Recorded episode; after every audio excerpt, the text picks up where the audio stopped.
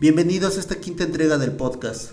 Esta vez hablé con un muralista, Chema, José María González, venezolano y colombiano, parado acá igual que yo en San Felipe del Progreso. Este capítulo es una especie de experimento sonoro. El orden no corresponde a una lógica secuencial de cómo se dio la conversación. Un pintor, un artista, un viajero entre zonas de contacto, un outsider, un sujeto de frontera, nacido en Bogotá, instruido en una zona fronteriza, un kipcha del altiplano, venezolano por el trabajo y el amor. José María, de casi 50 años, está varado en San Felipe del Progreso, acogido por el cronista Miguel Nolasco y su familia. Chema ha vivido esta pandemia lejos de su familia, lejos de sus hijos y sus nietos. La pandemia lo agarró en suelos mexicanos y no pudo trasladarse ya a Venezuela. Primera parada, G, en el estado de Hidalgo, para una estancia artística a la cual fue invitado por el maestro José Rodríguez Arevalo, de la Escuela de Muralismo Siqueiros. Segunda parada, San Felipe del Progreso, en el Estado de México, para su participación en el segundo encuentro internacional de muralistas. La estancia de Chema se alargó hasta el mes de septiembre por la contingencia del COVID-19. Nos conocimos mientras él pintaba la entrada del Museo Biblioteca del Cronista Municipal una imagen que retrataba la llegada de los tlaxcaltecas en conjunto con el ejército español. Los trabajos que Chema realizó se pueden mirar en la Biblioteca Museo del Cronista. El más grande de ellos retrata algunos de los rostros y las imágenes de la Guerra de Independencia Mexicana. El último trabajo es un retoque de un mapa municipal en donde se destacan algunos de los elementos característicos de cada resquicio de la región. A juzgar por la obra, los murales están instruidos del bagaje histórico del maestro Miguel Nolasco, así como por los viajes de fin de semana que Chema hacía, invitado por el cronista, a algunos de los pueblos de San Felipe. Muralista y cronista, una simbiosis de esfuerzos. Por otro lado, este podcast tiene muy poco que ver con la obra de José María, centrándose más en el encuentro, en un encuentro contingente entre él y mi persona Retazos de una larga conversación aderezan este capítulo. De fondo, recuerdos, suspiros, deudas de la revolución bolivariana, rayos, lluvia y un apagón de luz. Desde mi criterio, cualquier encuentro humano tiene en su interior una conversación del consigo mismo. Alejados de nuestros amigos, familiares, sin la capacidad de podernos mover de manera fluida, nuestra conversación tiene la función de un placebo, de nuestras soledades y angustias. La charla versa sobre tres puntos generales. El primero, el papel que tiene Chema como artista vinculado a la revolución bolivariana. Pocas veces se tiene la posibilidad de conversar con alguien que estuvo dentro de ese movimiento. En un segundo momento hablamos de la experiencia en la pandemia estando en México. Por último, cerramos con su posición y los intercambios que ha generado entre los diversos contextos en los cuales se ha pasado estos meses. Primer momento, sobre su participación en la Revolución Bolivariana. A ver, sí, de yo hice mis estudios en Pamplona, en la frontera, ¿no? Eso queda a dos horas de la frontera con Cúcuta y Venezuela, que la primera ciudad se llama San Antonio el Táchira. A los 18 años salgo de Pamplona y me embarco hacia Venezuela porque no habían instituciones en ese momento que avalaran la carrera que yo quería. Yo había salido sorteado en la parte militar y mi sensibilidad y mis creencias, mi criterio me decía que yo no podía estar en guerra. O sea, era la guerra de los políticos, era la guerra de muchos militares y eso lo respeté, pero no lo compartía, o sea, yo no podía ir a, un monte siendo soldado por estar prestando mi servicio militar, matar gente. Entonces decidí irme hacia Venezuela. Chávez es producto del pueblo, de lo inconforme que estaban las bases. Y él entra ofreciendo algo que era reivindicar. Sí, y, y pues al principio se hizo. Mira, hay algo que nos pasó a nosotros en Venezuela que muy pocos saben de Latinoamérica. Con el gobierno de Chávez hubieron tantas cosas buenas como malas y uno de los aspectos que yo recojo bueno, pues fue que se organizó la cultura. Él en cada estado hizo gabinetes y yo pertenecí o pertenezco, perdón, al gabinete de cultura del estado Lara, mi código es 2451. Entonces Chávez ordenó a los multidisciplinarios, si tú eras músico, eras pintor de caballete, hacías teatro, tú podías optar por las tres disciplinas y podías trabajar en base al, al gabinete de cultura. Yo me dediqué a la pintura y al muralismo. La revolución no entendió, de verdad créanlo, no lo entendió. La revolución de Chávez no entendió que en el mural se podía plasmar lo que éramos cronistas, lo que, éramos, lo que eran los sucesos que estaban pasando. Para mí el muralismo es, es importantísimo porque es, es, el arte que llega a los pueblos. El mural los llama, los llama y hace parte de ese pueblo. Así es la revolución para mí. La revolución tiene que ser la inclusión de nuestros pueblos. Al principio me llenó muchísimo la revolución del comandante Chávez. O sea, lógico, cada quien tiene su, su sentido rebelde, ¿no? Y esa rebeldía de joven está implícita a la hora de que se plantea una revolución. Te lo voy a decir en un contexto, o sea, yo en Colombia no podía tener una franela del comandante el Che Guevara, porque yo ya tildaba de guerrillero, de izquierdista, de, eso. Mientras que tú esa misma franela la podías portar en Venezuela y se portaba con orgullo, ¿sí? En la época del comandante Chávez. Entonces hubo muchos símbolos, ¿sí? Ahí en Lara pues tenemos un gran revolucionario, ¿sí? Que incluso fue artista, Chávez también pintó. Al, revolucionario que me refiero es Argemiro Gabaldón. Y yo escuchaba antes de Chávez mucho las canciones de Ali I, que son canciones de protesta. Cuando se va desarrollando el gobierno de Chávez, él sufre traiciones, ¿sí? Una de las traiciones es un señor llamado Miquelena. Y entonces Chávez apunta y mira hacia Cuba y empieza a, seguir muchos de los aspectos de la revolución cubana, que ya eso a mí no me pareció. Entonces, ya por eso me dejaron de contratar dentro del chavismo y tuve que trabajar con la oposición para poder subsistir. Pero de verdad se desdibujó todo en el momento en que entra el gobierno de, del sindicalista, ¿no? de Nicolás Maduro se desdibujó la cultura, se desdibujó el arte y, ya no había fuentes de trabajo para nosotros. Se desorganizaron mucho los gabinetes de cultura. Mi directora en el gabinete en el periodo de Chávez fue Margarita. Margarita tenía una tendencia como directora hacia las danzas y hacia la música. El Estado Lara es un Estado musical. Yo tenía que entender que las disciplinas y los recursos iban a ir con esa tendencia hacia la música y hacia la danza, porque era el fuerte de la directora. Sin embargo, ella nos llamó a muchos, nos llamó a mesas de trabajo y ahí salieron muchos encargos hacia la parte rural, ¿no? Yo hice murales en Kibor, hice murales en Sanare, murales que no quisieron hacer muchos venezolanos. ¿Por qué el comandante Chávez mete los médicos cubanos? Porque sencillamente los médicos venezolanos no querían ir a los campos. Esos aspectos yo los aprobé. Otros aspectos no, no me parecieron, pues. Yo comparto hoy el pensamiento del venezolano. No queremos más la izquierda, no queremos más el socialismo. Si el socialismo implica que muy pocos van a, a disfrutar las riquezas de un país tan rico, no, no comparto el socialismo.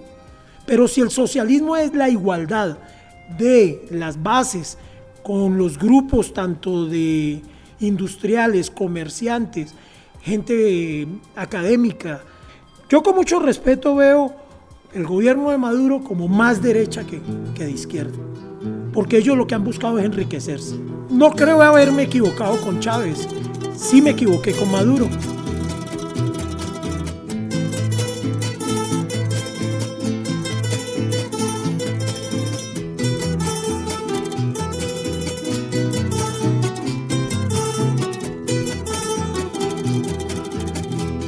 Lagrimiar de las cumaraguas está cubriendo toda mi tierra. Piden la vida y le dan un siglo, pero con tal que no pase nada en mi tierra mansa, mi mansa tierra.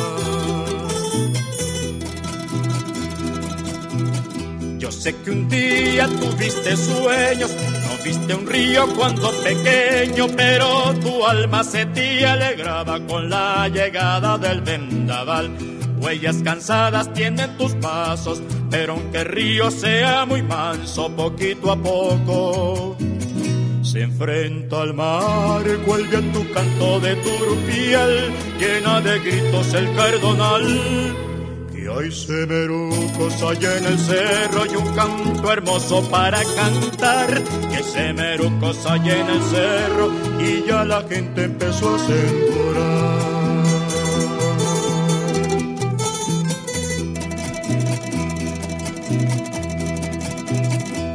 A veces pienso que todo el pueblo es un muchacho que va corriendo tras la esperanza que se le va. La sangre joven y el sueño viejo, pero dejando de ser pendejo, esa esperanza será verdad. Vuelve a tu canto de turupiel, llena de gritos el cardonal hay semerucos allá en el cerro y un canto hermoso para cantar. Que semerucos allá en el cerro y ya la gente empezó a sembrar. Vuelve a tu canto de turupiel, que el pueblo manso ya montarás. Vuelve a tu canto de turupiel, llena de gritos el cardonal. Vuelve a tu canto de turupiel ya se vistieron como en cuaresma los nazarenos, dulce mejilla la de mi pueblo, ya la segunda le está doliendo a mi pueblo manso. Manso pueblo vuelve a tu canto de turupiel, llena de gritos el cardonal y hay semerucos allá en el cerro y un canto hermoso para cantar. Que hay semerucos allá en el cerro y ya la gente empezó a sembrar. Sol colorado, viento del este, se abren los brazos del gran durmiente y al chivo manso siempre lo arrean, y eso no pasa si es montarás. Que al chivo manso siempre lo arrean, y eso no pasa si es montarás. Vuelve en tu canto de turpiel, que el pueblo manso ya es montarás. Vuelve en tu canto de turpiel, que el pueblo manso ya es. Segundo momento, sobre las experiencias de pandemia. Me ha servido la pandemia para aprender, entender, eh, vivir, convivir las experiencias. Reconozco que muchos colegas no han podido trabajar, muchos de ellos se han encerrado, pero también he sido persona que he transmitido a otros que, hay que buscarle la vuelta, ¿no? O sea, el ser humano tiene que reinvertirse, la creatividad del artista tiene que florecer. Eh, yo estoy desarrollando mi trabajo como muralista, estoy aprendiendo de culturas, compartir con México, con sus gentes, es importantísimo. He aprendido aquí en San Felipe del Progreso a que uno, a que esta pandemia nos va a llevar a que la gente que está en el campo vamos a sembrar y nos vamos a comer lo que necesitamos. O sea, vamos a hacer lo que nosotros allá conocemos como el conuco, aquí les dicen milpas es una nota, ¿no? Es una nota todo lo que he aprendido, eh, conocer todo lo que son los quelites.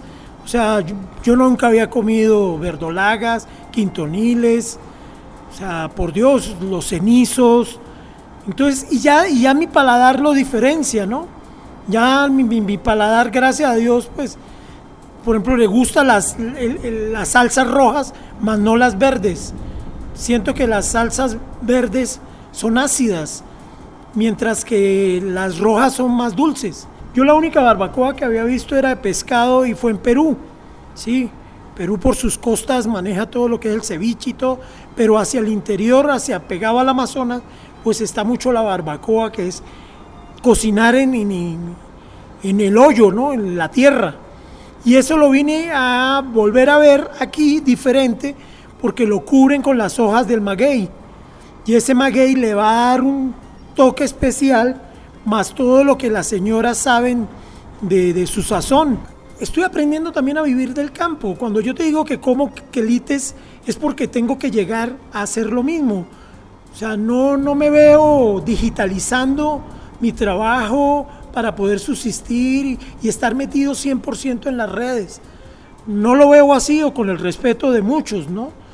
O sea, no soy un artista que busca vender arte, no, no. O sea, lógico que todos necesitamos un sustento. Nosotros como cultura chipcha en Colombia, de donde yo nací, también estamos en una meseta, ¿no? Que es el antiplano cundiboyacense. Entonces de ahí pertenezco yo. Entonces también soy mesoamericano. Eso es lo que tengo y soy como latinoamericano, ¿no? Como andino. No como dicen por ahí, como indio. No, no, no soy indio, soy andino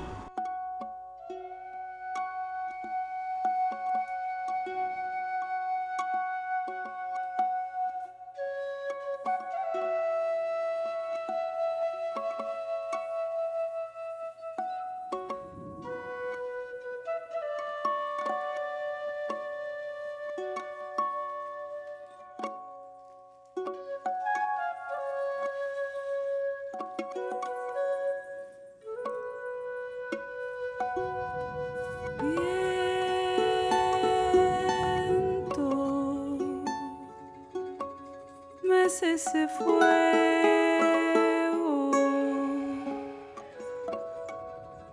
No lo abandoné.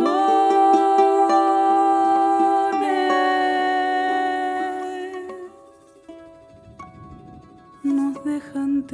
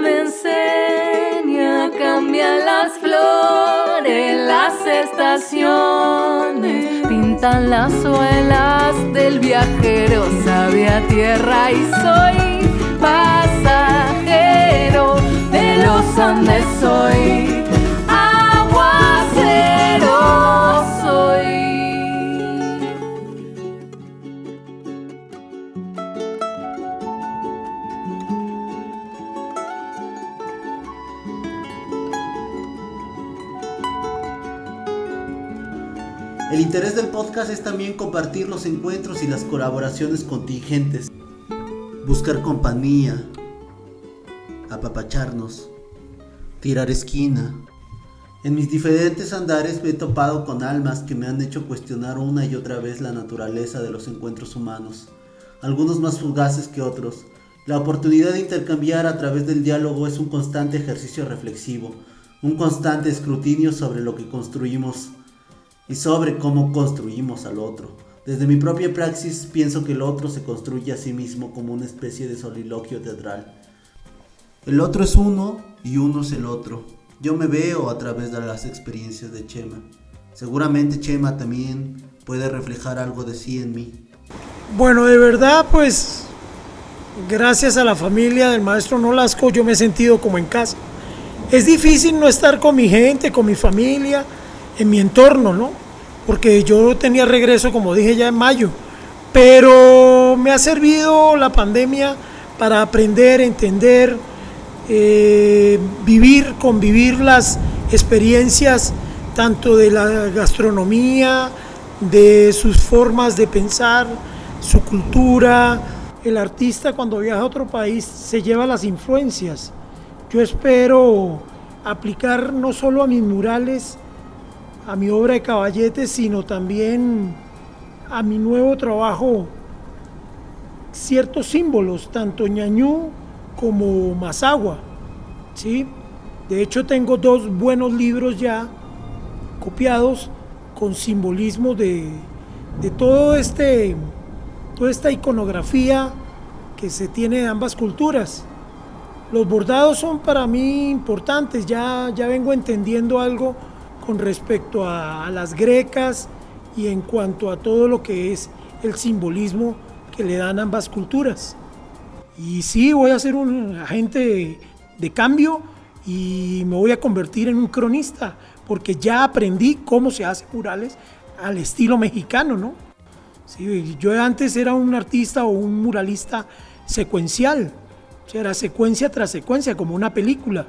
Ahorita no, ahorita dentro del recargar un espacio con diferentes imágenes, es entender que cada imagen está hablando dentro del, dentro del mural con una estética, con, con un ritmo, con un equilibrio y sobre todo con el colorido mexicano.